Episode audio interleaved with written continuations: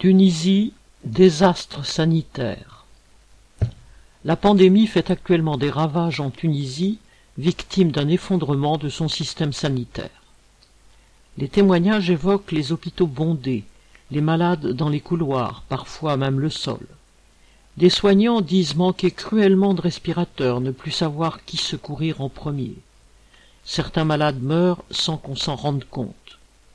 Le pays en est à plus de 16 000 morts pour 12 millions d'habitants, dont 194 pour le seul samedi 10 juillet.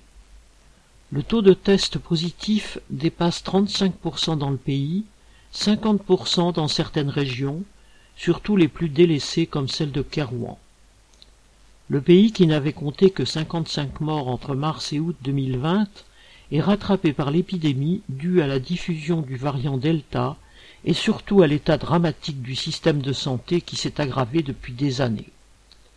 Les hôpitaux publics et les cliniques privées manquent de moyens et de médecins, ceux-ci quittant massivement le pays à un rythme estimé entre 700 et 800 chaque année.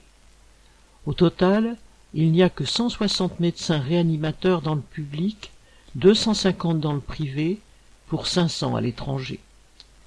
Depuis neuf mois, des infirmiers recrutés avec des contrats à durée déterminée pour faire face à la crise sanitaire n'ont pas eu de salaire. À cela s'ajoutent les fausses promesses et la corruption.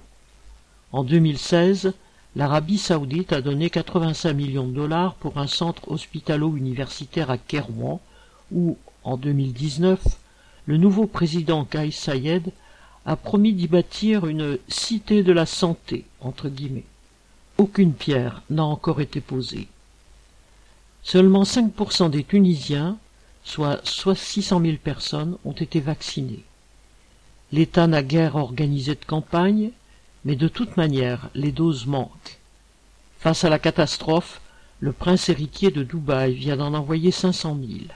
L'Algérie voisine en a promis 250 000 et 100 000 mètres cubes d'oxygène.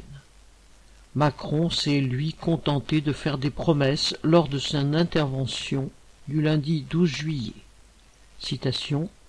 Nous avons aidé et nous allons encore aider, et je pense particulièrement à la Tunisie. Fin de citation. On sait donc à quoi s'en tenir. Rien ou quasiment ne sera fait qui soit susceptible de permettre à la population tunisienne de faire face à la crise sanitaire. Frédéric Gersol